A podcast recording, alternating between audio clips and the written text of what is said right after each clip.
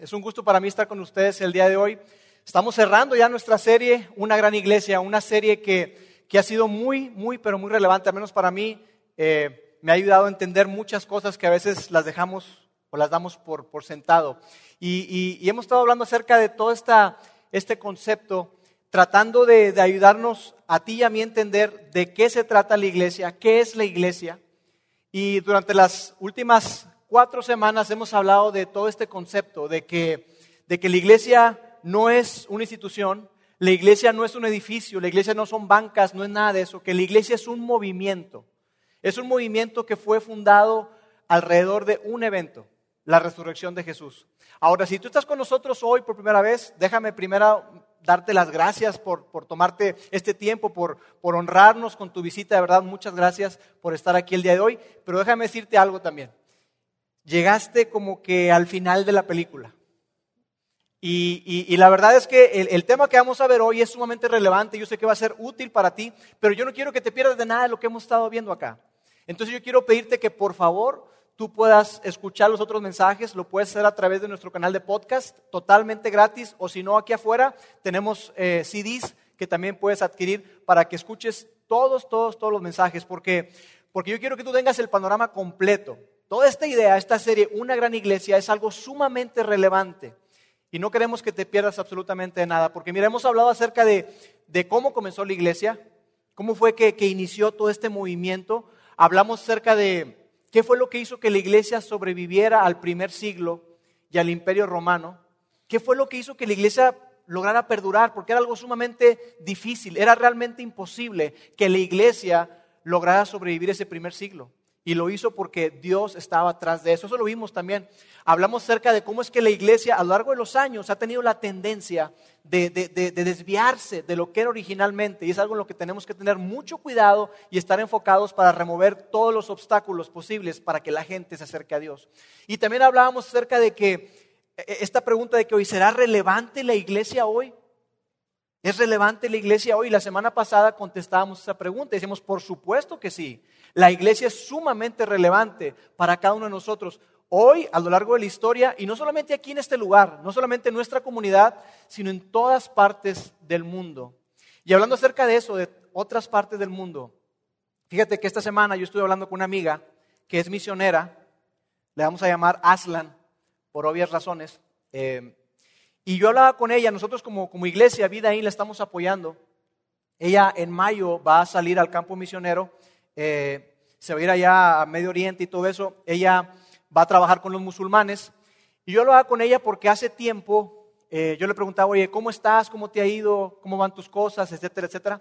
Y hace tiempo eh, yo recordaba que ella me contó una historia, una historia de tres jóvenes en Irak. Cuando ella estuvo un tiempo en Irak, ella me habló de tres jóvenes, a los que ella le llama Samuel, Ruth y Rebeca. No sé sus verdaderos nombres, así le llama ella. Samuel, Ruth y Rebeca, y que estos jóvenes en Irak venían de una familia muy acomodada y tenían acceso a cosas que la mayoría de la población no tiene. Entonces ellos tenían acceso al Internet, tenían a, televisión satelital y todo esto, y estando ahí ellos empezaron a escuchar el mensaje de Jesús. Y empezaron a escuchar y escuchar y escuchar, se engancharon y ellos entregaron su vida a Jesús y se hicieron cristianos, siendo musulmanes. Entonces ellos eh, eh, se empezaron a, reunir clandestinamente en, casas, en, diferentes lugares y obtuvieron por ahí una copia del Nuevo Testamento, empezaron a leer parte de, la Biblia, del Nuevo Testamento, y empezaron a crecer en su relación con Jesús. Pero luego resulta que ellos dijeron, no, no podemos quedarnos callados, tenemos que, compartir esto que tenemos con papá, con mamá, y, y, un día ellos se arman de valor y le dicen a sus papás, ¿sabes qué? Queremos compartir la mejor noticia que tenemos. Somos seguidores de Jesús. Sus papás se les cayó el pelo y lo que le sigue. Y entonces lo que hicieron fue que los encerraron en un cuarto. Los encerraron mientras decidían qué iban a hacer con ellos. Ellos estuvieron ahí y decían, papá, por favor, déjenos salir, déjenos salir. No. Eh, eh, como tienen, están metidos con el gobierno, sus papás no hallaban qué hacer. Se toman tiempo para pensar y deciden entregarlos a las autoridades. Deciden entregarlos. Pero ellos se dan cuenta de todo esto que está ocurriendo y logran escapar. Pero dejaron atrás zapatos, ropa, pasaporte, absolutamente todo. Y durante el último año y medio, dos, esos jóvenes, esos tres jóvenes, no, tienen, no, no llegan a los 27 años, ninguno de los tres, han estado huyendo y no pueden salir de su país. No pueden salir de su país y literalmente los están cazando. Los están cazando. Y yo escuchaba eso y le decía, oye Aslan, ¿cómo va todo eso con esas personas? Me dice, Lauro, hay que orar mucho por esas personas. Su situación es crítica. Es crítica. Hemos buscado eh, eh, asilo político en otras partes, pero, pero nadie los quiere recibir porque sus propios papás los denunciaron como si fueran criminales, como si fueran terroristas. Nadie los quiere aceptar. No tienen pasaporte, no tienen nada. Uno de sus familiares escaló más alto en el gobierno y me decía, mira, sabes que él está metido con eso de ISIS y todo ese rollo, Lauro, es muy difícil que ellos salgan con vida. Y ellos, recuerdo que, que Aslan me comentaba que cuando él los conoció estuvo conviviendo con ellos y en una ocasión estaban comiendo y ellos fueron con los vecinos a conseguir eh, eh, vajillas, vasos, porque no tenían nada, solamente tenían tres.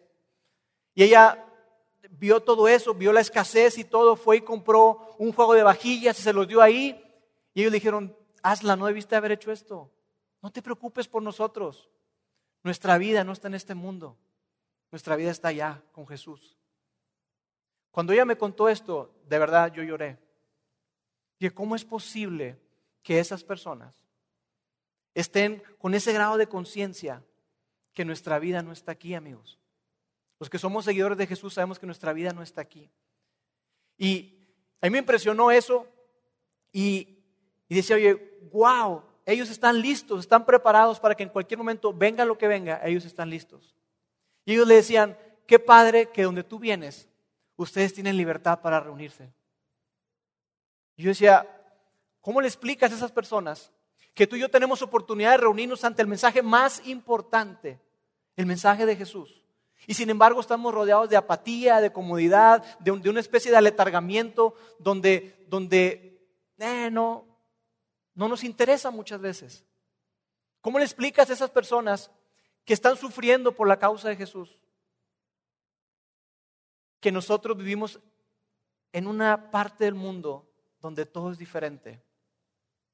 ¿Cómo le explicas que que tú y yo estamos acá y hemos recibido el mensaje de Jesús por personas como ellos que dieron su vida, personas que estuvieron dispuestos a dar todo, absolutamente todo, por la causa de Jesús.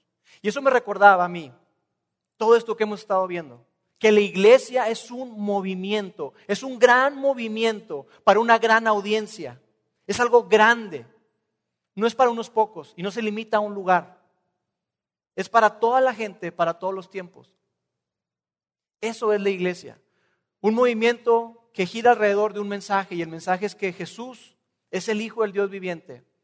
Que Jesús vino a morir por ti y por mí para pagar por nuestros pecados. Que Él murió, sí, pero que Él también resucitó y que Él está vivo. Y que toda esta, este, esta verdad, el centro de este mensaje es lo que hizo que esos jóvenes cambiaran y revolucionaran su vida y fue lo que hizo también que 120 personas hace dos mil años inundaran las calles de Jerusalén. Que inundaran las calles y salieran a hablar de este mensaje de Jesús, de la verdad de Jesús, que Jesús era el Mesías. Y ese movimiento, como hemos visto en las últimas semanas, empezó a crecer, a crecer, a crecer, se desató persecución, agarraron a los discípulos y, ni aun eso los, los detuvo. Los azotaron y ni eso los detuvo. Ellos siguieron hablando valientemente porque no se podían quedar callados. ¿Cómo te puedes quedar callado ante la mayor verdad? Pero después de esa persecución, la iglesia siguió creciendo y creciendo, empezó a florecer y fue necesario que se estructurara. Surgieron nuevos líderes, uno de ellos llamado Esteban, que seguramente muchos de ustedes han escuchado acerca de él. Y Esteban era uno de esos servidores ahí en la iglesia y salió valientemente a hablar de su fe en Jesús. Pero los líderes religiosos, celosos, lo agarraron, lo apresaron y levantaron un falso juicio contra él. Y empezaron a decir un montón de cosas en, contra de Esteban. Y Esteban se levanta y hace una defensa increíble de su fe. Tú lo puedes leer en Hechos capítulo 7. Hechos fue el, el, libro que escribió Lucas, un doctor que se tomó el tiempo para documentar todo, absolutamente todo. Hizo una investigación exhaustiva Y él documentó todo eso. Y Lucas se toma ese tiempo para narrar cómo fue que Esteban defiende su fe. Es fascinante, yo te invito a que tú de verdad lo puedas leer. Y entonces dice ahí que, que Esteban lleva a la gente, a esa audiencia mayormente judía, a través del Antiguo Testamento para apuntarles y a que se dieran cuenta que Jesús era verdaderamente el Mesías y que todo lo que le había acontecido ya estaba escrito. Ya estaba escrito. Y como las autoridades judías están ahí, levantan todo ese juicio, Esteban defiende su fe de una manera increíble. Y el mensaje de Esteban fue tan impactante que lo arrastraron afuera de la ciudad y lo apedrearon. Hablando de un mensaje de Punch, ¿verdad? Eso fue lo que hicieron con Esteban, lo apedrearon, lo apedrearon por su fe. Y Lucas, que fue el que escribió todo esto, se toma el tiempo para introducir, aprovechar toda este, esta escena de cómo fue que mataron a Esteban, para introducir un personaje del cual ya hemos estado hablando hace un par de semanas, que conocemos como Pablo. Y yo quiero que hoy veamos su historia. Yo quiero que tú pongas atención porque lo que vamos a leer hoy no suena como mito, no suena como algo misterioso, suena simplemente como historia, algo que verdaderamente ocurrió. Yo quiero que juntos recorramos la historia de este hombre llamado Pablo. Dice así, y Saulo estaba allí aprobando la muerte de Esteban. Saulo es el nombre hebreo del el personaje que nosotros conocemos como Pablo, que era un, además de ser judío, era un, un ciudadano romano. Entonces dice ahí que Saulo o Pablo estaba consintiendo o aprobando la muerte, la muerte de Esteban. Continúa ahí la historia, dice, aquel día se desató una gran persecución contra la iglesia en Jerusalén. Y todos, excepto los apóstoles, se dispersaron por las regiones de Judea y de Samaria. Y no sabemos por qué fue que, excepto los apóstoles, no sabemos por qué se quedaron.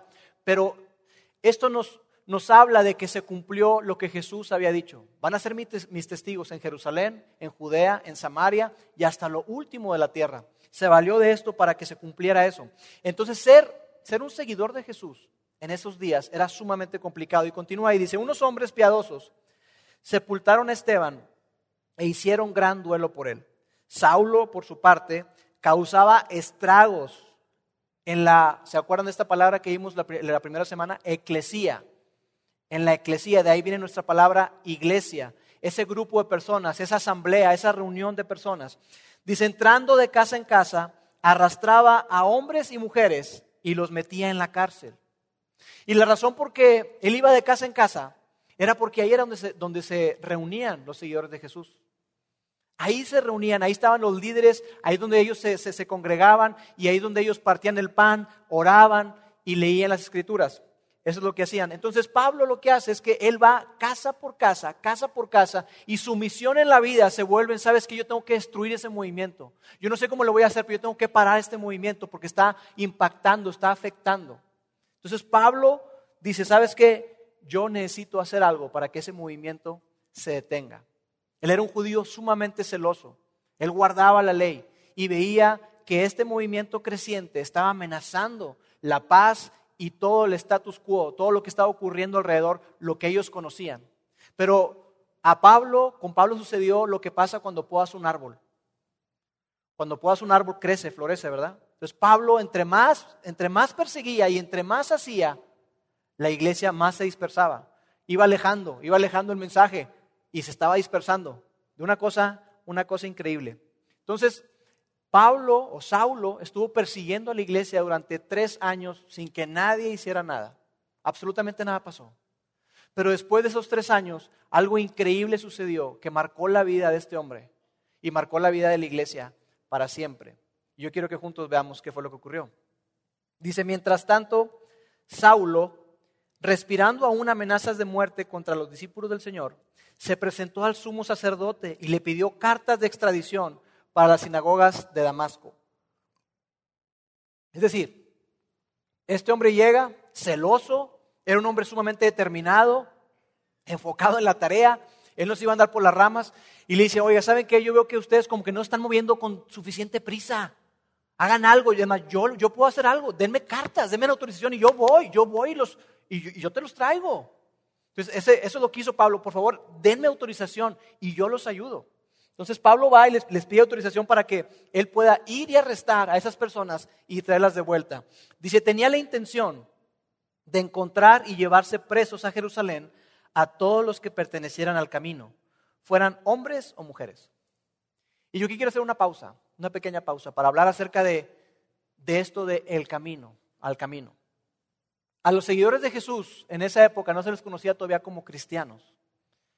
Y simplemente una manera de identificarlos decían a los que pertenecen al nombre o al camino. Y ha habido muchas teorías con respecto a eso. Y una de ellas es que Jesús hizo una declaración contundente. Y esa declaración fue, yo soy el camino, yo soy la verdad, yo soy la vida. Nadie viene al Padre si no es por mí.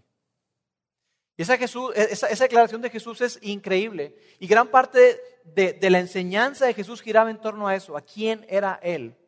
Entonces estas personas de alguna manera dicen, oye, yo creo que se referían al camino porque, porque Jesús dijo que él, era, que él era el camino.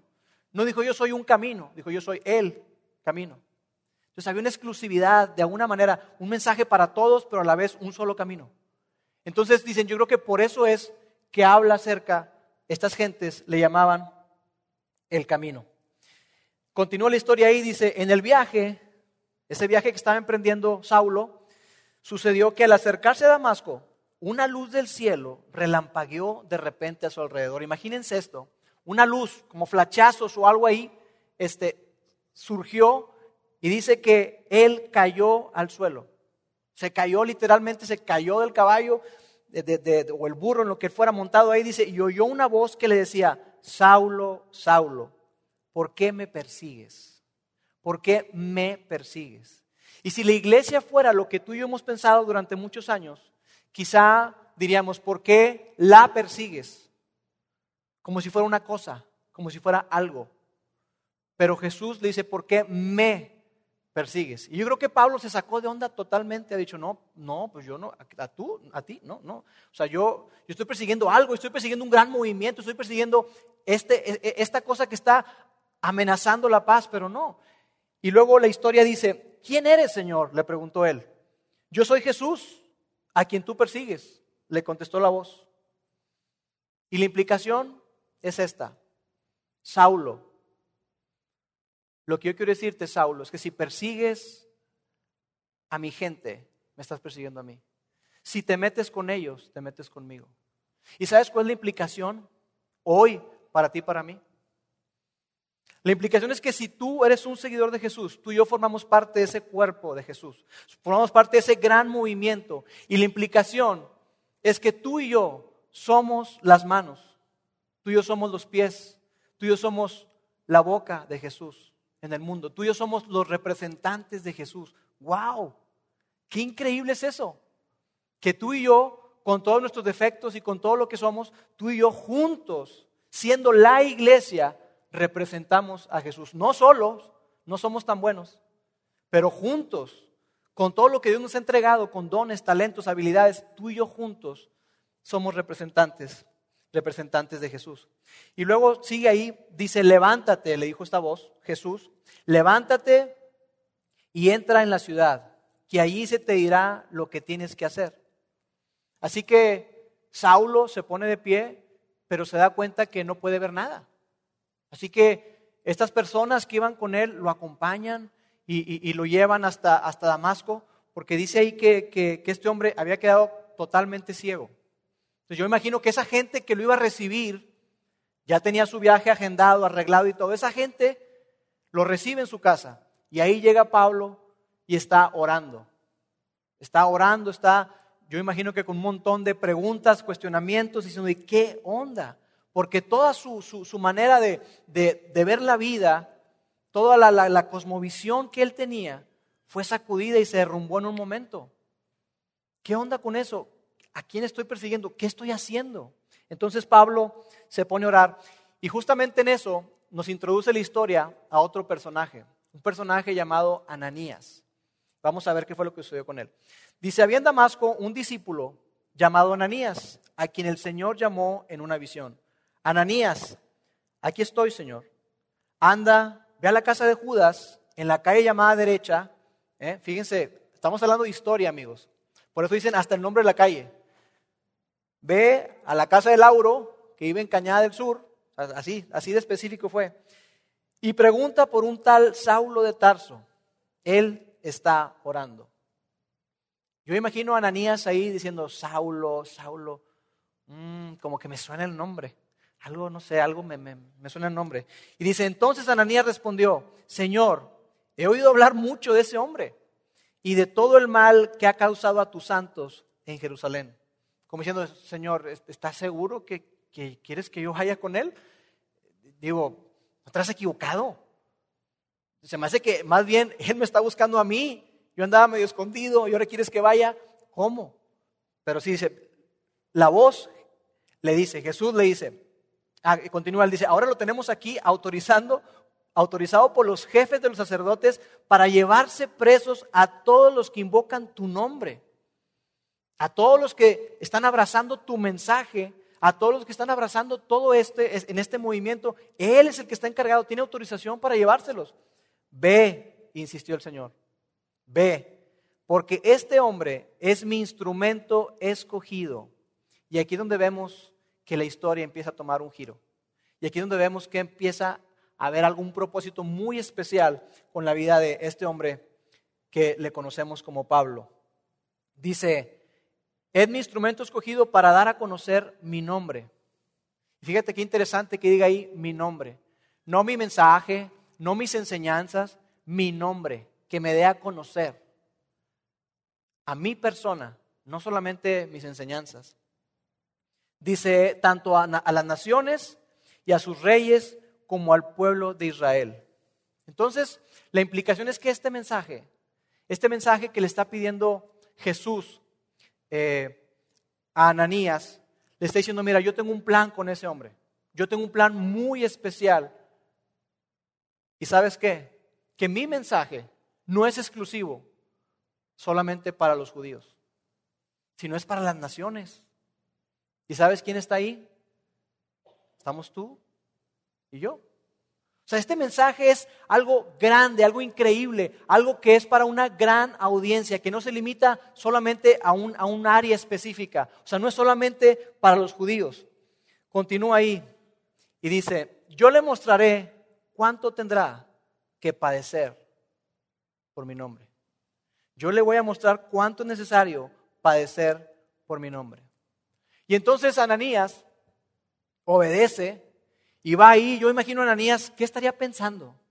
Híjole, este cuate, este cuate es el responsable de un montón de muertes. Este cuate es el responsable de que un montón de personas hayan desaparecido. Se los llevó a las casas. Yo conozco, amigos míos, se los llevó a su casa. Los arrastró y, se los llevó y no sabemos qué sucedió con ellos. Jamás volvimos a saber nada de ellos. Él es el responsable. Pero ahora me está diciendo Dios que vaya con él. Nos dice que la historia que llega ahí con él y está orando efectivamente, está ciego y totalmente indefenso. Saca un cuchillo. No, no es cierto. Entonces dice que, que estando en esa condición, orando, lo que hizo fue que llegó y le impuso las manos y oró con él. Y dice que cayeron como escamas de sus ojos. Y entonces Saulo recobró la vista. Y Ananías le dijo, mira, déjame decirte algo, Dios tiene planes contigo. Dios tiene planes increíbles contigo. Yo no sé qué onda, pero déjame te digo algo. Tiene una misión particular para que vayas por todo el mundo, para que tú anuncies su mensaje. Pero te quiero decir algo, te va a costar, te va a costar y vas, y vas a sufrir. Eso es lo que le dice Ananías. Continúa la historia ahí y dice, Saulo pasó varios días con los discípulos que estaban en Damasco. Entonces es como que sale de todo ese lugar y, empieza a visitar las, sinagogas o los lugares donde, la gente se reunía y va con esos discípulos, con esos seguidores de Jesús. Y yo imagino a ellos como que revisando, checando, oye, ¿qué onda con este cuate? Y mira lo que dice. Y enseguida se dedicó a predicar en las sinagogas, afirmando que Jesús es el Hijo de Dios. Todos los que lo oían se quedaban asombrados, y ya lo creo. Imagínate después de perseguir, apedrear y autorizar que mataran, ahora ahí se empezó a hablar acerca de Jesús. Estaban obviamente asombrados y preguntaban, ¿no es este el que en Jerusalén perseguía muerte a los que invocan ese nombre? ¿Y no ha venido aquí para llevarse los presos y entregarlos a los jefes de los sacerdotes? Pero Saulo cobraba cada vez más fuerza y confundía a los judíos que vivían en Damasco. ¿Cómo los confundía? Demostrándoles que Jesús es el Mesías. O sea, no fue así como que, oye, ¿quién creen? Yo me topé con una luz y todo, y pues yo quiero hablarles de esto. Pablo era un hombre preparado. Y él les hablaba. Dice que los confundía, ¿cómo? Demostrándoles a partir de las escrituras que Jesús era el Mesías. Y entonces sucede algo que durante un tiempo, no se sabe exactamente cuánto, 12, 14, 15 años, Pablo desaparece de la escena, completamente desaparece. Y lo que ocurrió fue que Pablo se empezó a preparar. Pablo empezó a investigar y a prepararse, a saber más de las enseñanzas de Jesús. De hecho, él dice en una carta eh, eh, llamada Gálatas, a una iglesia en Galacia, eh, le dice, ¿saben qué? Yo estuve dos semanas con Pedro. O sea, él pasó tiempo con los discípulos de Jesús, pasa tiempo con Pedro, en otra ocasión pasó tiempo con, con Santiago, el hermano de Jesús, eh, eh, al menos dos ocasiones viajó a, a, Jerusalén para pasar tiempo con los discípulos y empezó a absorber, absorber y absorber las enseñanzas de Jesús, la vida de Jesús, los milagros de Jesús. Se enteró de todo esto que había ocurrido hace unos pocos años. Después de ese periodo de preparación de Pablo, un periodo grande, Pablo empezó a emprender lo que conocemos hoy como los viajes misioneros de Pablo. Y empezó a viajar, empezó a hacer viajes, y yo te quiero eh, eh, poner aquí en pantalla algunos de los lugares de Jerusalén. Él empezó a viajar por todos estos lugares que están ahí en Turquía y Grecia, y hay un montón de, de lugares donde él fue fundando pequeñas iglesias. Todos esos lugares él visitó. Todo eso que tú ves ahí, Pablo lo visitó y empezó a fundar pequeñas eh, eh, eclesías o, iglesias, grupos de personas que empezaron a abrazar este mensaje de Jesús. Y él lo estuvo haciendo y durante los siguientes 10 u 11 años, Pablo estuvo haciendo eso. Estuvo viajando, viajando, viajando y durante este tiempo al menos hizo él tres viajes misioneros. Y es fascinante la historia. Yo te invito a que tú lo leas. Lo puedes leer en el libro de los Hechos. Porque a, Pablo le sucedió de todo. Naufragó, lo azotaron, lo dieron por muerto. Un montón de cosas que tú puedes ver. Todo lo que Pablo hizo. Finalmente, a Pablo lo, lo llegan a arrestar. Después de que él va por todos estos lugares eh, hablando acerca de Jesús y la resurrección, hablando acerca de todo esto que él aprendió a Pablo lo arrestan. En su viaje a Jerusalén había habido personas que incluso le habían dicho, Pablo, no vayas a Jerusalén, Pablo. Pero él lleva una ofrenda. Y él llega a Jerusalén y estando ahí en Jerusalén lo apresan. Y dura dos años preso en una ciudad llamada Cesarea de Filipo. Y él está ahí preso esperando que hagan algo con él. Y pasa un gobernador y pasa otro y, y Pablo sigue ahí.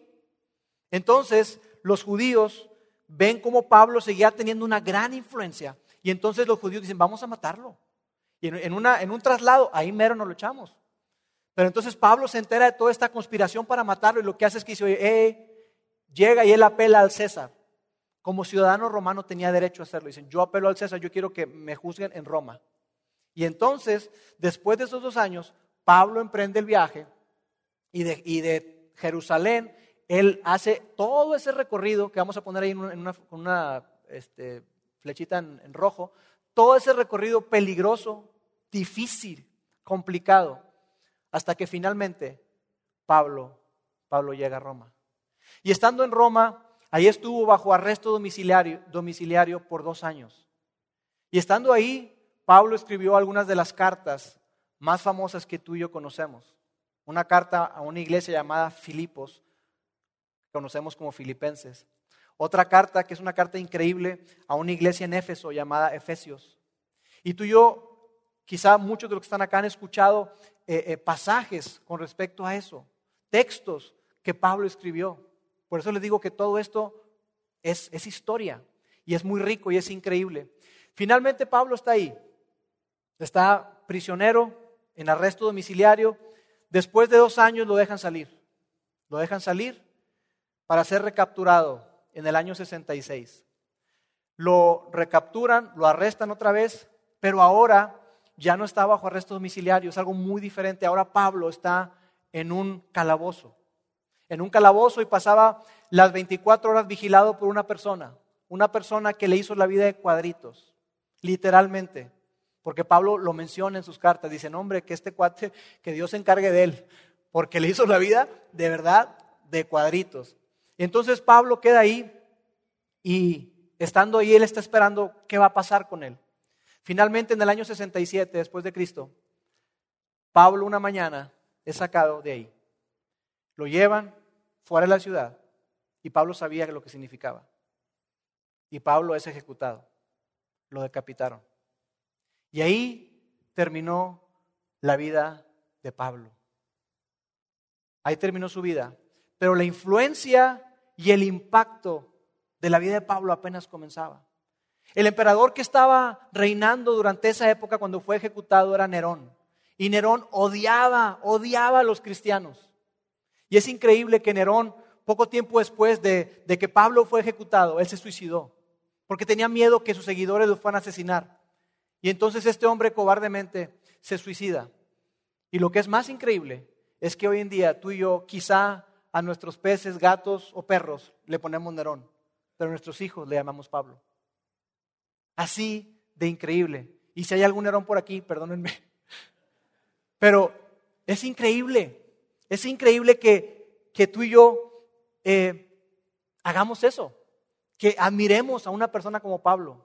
Déjame decirte que mi hija mayor, yo le puse Paulina. Pensábamos que era niño. Y yo de entrada, mi esposo y yo dijimos, oye, yo quiero que sea misionero. Yo quiero que lleve el nombre de Jesús y lo haga famoso en otras partes. Y le pusimos le íbamos a poner Pablo, nos dimos cuenta que era niña, Paulina, que es un, eh, un, derivado de esta palabra Pablo, por el impacto que ha tenido ese hombre en mi vida y en la vida de muchísimas, muchísimas personas. Ahora, ¿por qué te digo todo esto? ¿Cuál es el significado de todo esto? El significado de todo esto es que cosas muy, muy, muy, pero muy malas le suceden a gente buena. Cosas inexplicables le ocurren a personas que tienen fe, que son fieles a Dios. ¿Y sabes qué ocurre? Que Dios sigue siendo Dios y Dios sigue estado sentando en su trono. No es como que Dios dice, ¿y ahora qué voy a hacer? Mira lo que le ocurrió. No. Dios nada de eso lo sorprende. Y eso ha sido lo que ha pasado a lo largo de la historia, una y otra vez. ¿Y sabes qué encontramos? Que en el libro de los Hechos, tú y yo vemos no vemos a los discípulos abrazados, con miedo, diciendo, ¿qué va a pasar? ¿Qué vamos a hacer? Dios me dejó de amar. No vemos nada de eso. Eso es algo totalmente de nuestra cultura occidental. Una cultura cómoda, una cultura que promueve la comodidad y que, promueve el egoísmo y todo se centra en ti, en ti, en ti, tú sé feliz, tienes derecho. Pero en el, en el, en el libro de los Hechos no vemos nada de eso.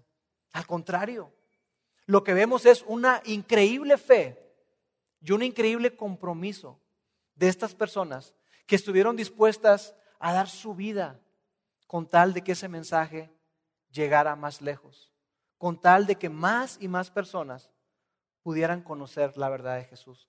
Y esto fue lo que hizo Pablo. Pablo dedicó su vida para que más personas conocieran el mensaje de Jesús, porque él sabía que su vida no estaba aquí, como estos tres jóvenes que te digo, su vida no estaba aquí, su vida está en el cielo. Y de hecho Pablo dijo, si solamente esperamos en esta vida, aquí, en este momento, en la tierra, somos los más dignos de lástima, los que somos seguidores de Jesús. Porque ¿para qué sufrir? Pero Pablo sabía en quién había creído. Pablo sabía en quién había creído. Y eso fue lo que hizo Pablo. Pablo nos, nos ayudó a que ese mensaje nos llegara a ti y a mí. Pero hubo otra cosa que Pablo hizo, algo muy importante que Pablo hizo, y fue que nos ayudó a ti y a mí, los que no tenemos este contexto judío, este contexto del Antiguo Testamento, tú y yo que nadie nos enseñó a esperar un Mesías ni nada de eso. Pablo nos enseñó y nos dejó claridad con respecto a cuál es el corazón del mensaje. Porque entre tanta cosa nos podemos perder, ¿no es cierto? No, es que ser seguidor de Jesús implica ta, ta, ta, ta, ta. Y dice Pablo, no, no, no, no, no, no, espérame. Entonces Pablo nos dejó claridad con respecto a cuál es el corazón del mensaje. Y es lo que yo quiero que tú y yo podamos ver. En una carta escrita a otra iglesia en una ciudad llamada Corinto, Pablo escribió una carta que conocemos como Corintios, de ahí el nombre. Y en esa carta Pablo resume y Pablo nos dice de qué se trata el mensaje de Jesús. Yo quiero compartirlo contigo. De una manera muy clara lo dice él. Dice así, Primera de Corintios, está en Primera de Corintios capítulo 15. Dice, ahora hermanos, quiero recordarles el evangelio que les prediqué, el mismo que recibieron y en el cual se mantienen firmes. Yo les transmití a ustedes lo más importante y lo que se me había transmitido a mí también. Es decir, lo que yo recibí de parte de Dios, lo que yo recibí en mi tiempo con los apóstoles, lo que recibí estando en Jerusalén, lo que recibí en esos 12, 14 o 15 años, donde hice mi investigación y me preparé y todo, conviviendo con Pedro, conviviendo con Santiago, con todos ellos, lo que yo recibí fue lo que yo les transmití. Y lo que yo les transmití fue lo más importante. Lo más importante, lo, lo que es indispensable que tú sepas.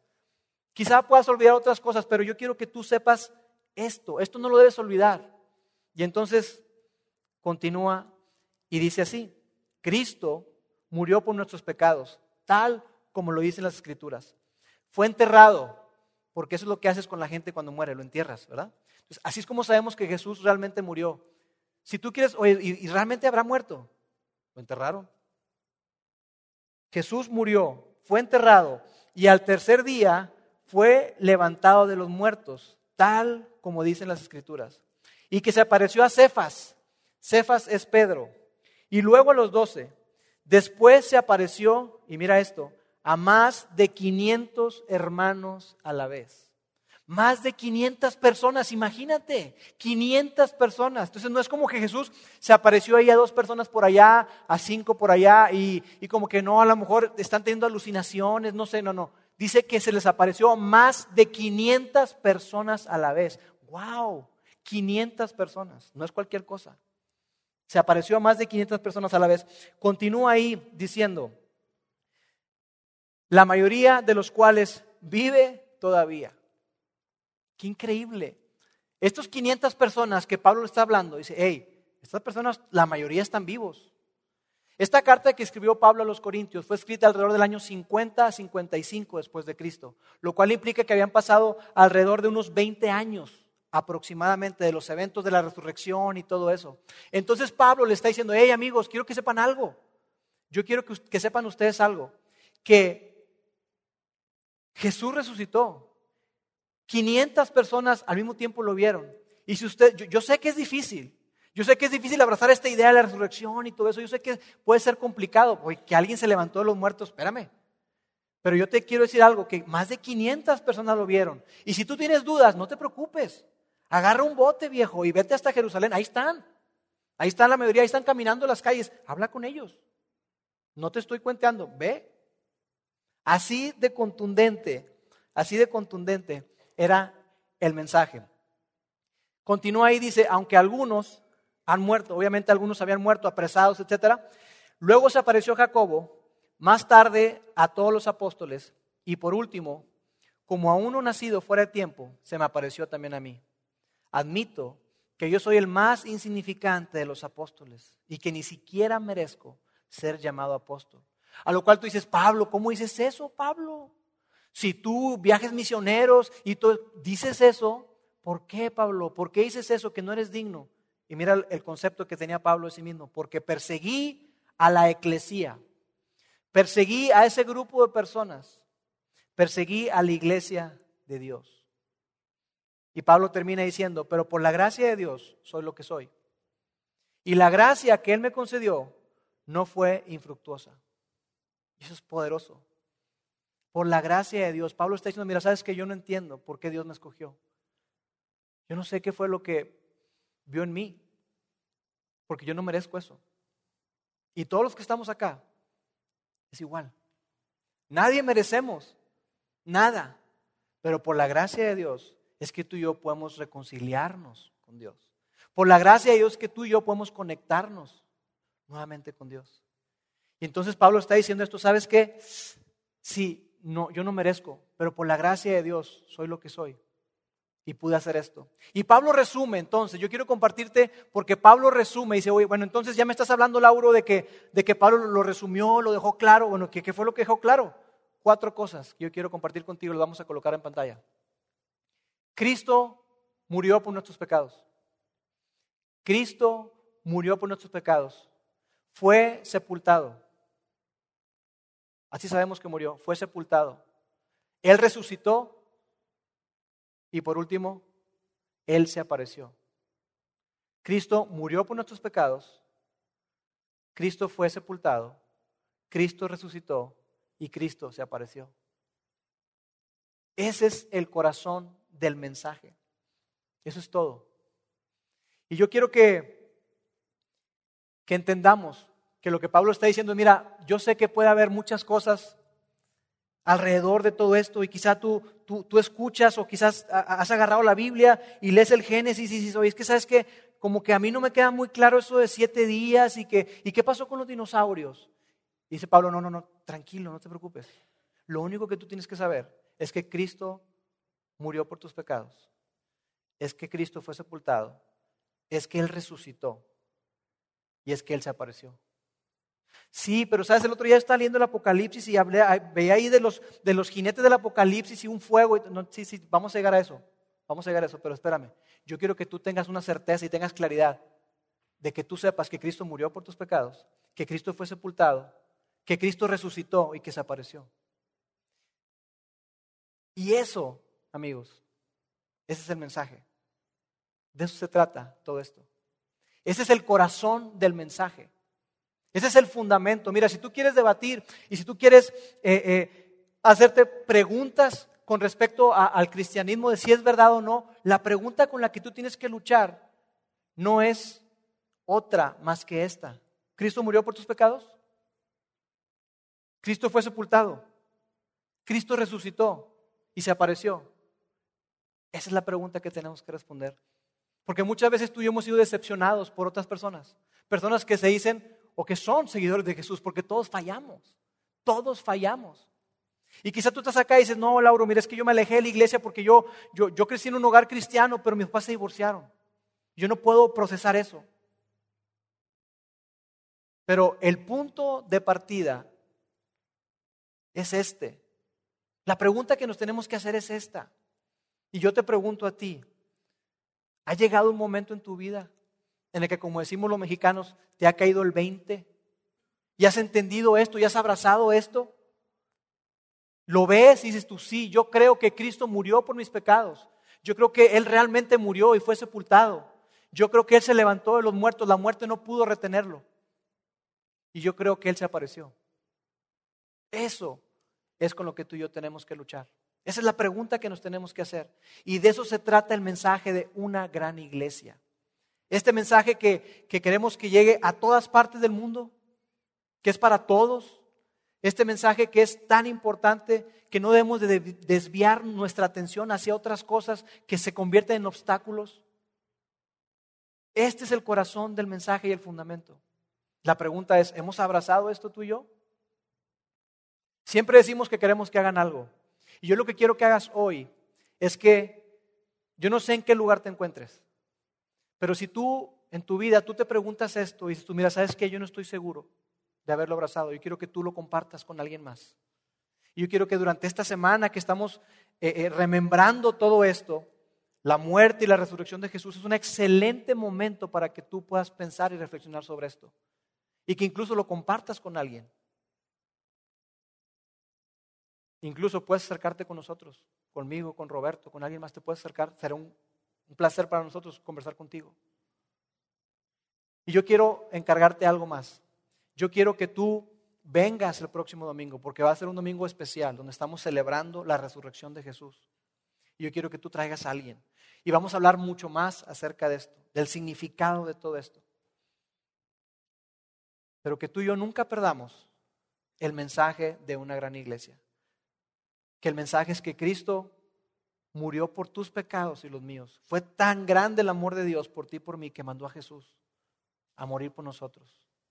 para que tú y yo pudiéramos ser reconciliados y que pudiéramos tener perdón de pecados y vida eterna. Ese es el mensaje de una gran iglesia. Permíteme orar. Dios, gracias porque tú eres un Dios bueno, porque tú has preservado esta historia para las generaciones. Has preservado todo esto, Señor, para que más y más personas te conozcan y que sepan cuán increíble eres tú, Dios. Gracias porque muchos de nosotros que estamos acá nos consideramos tus hijos porque hemos abrazado esta gran verdad, no porque lo merezcamos, no porque seamos especiales, no porque tengamos algo que ofrecerte, sino porque tú te has acercado a nosotros y porque nos has amado de una manera increíble. Gracias Dios por hacernos tus hijos. Te amamos en nombre de Jesús. Amen.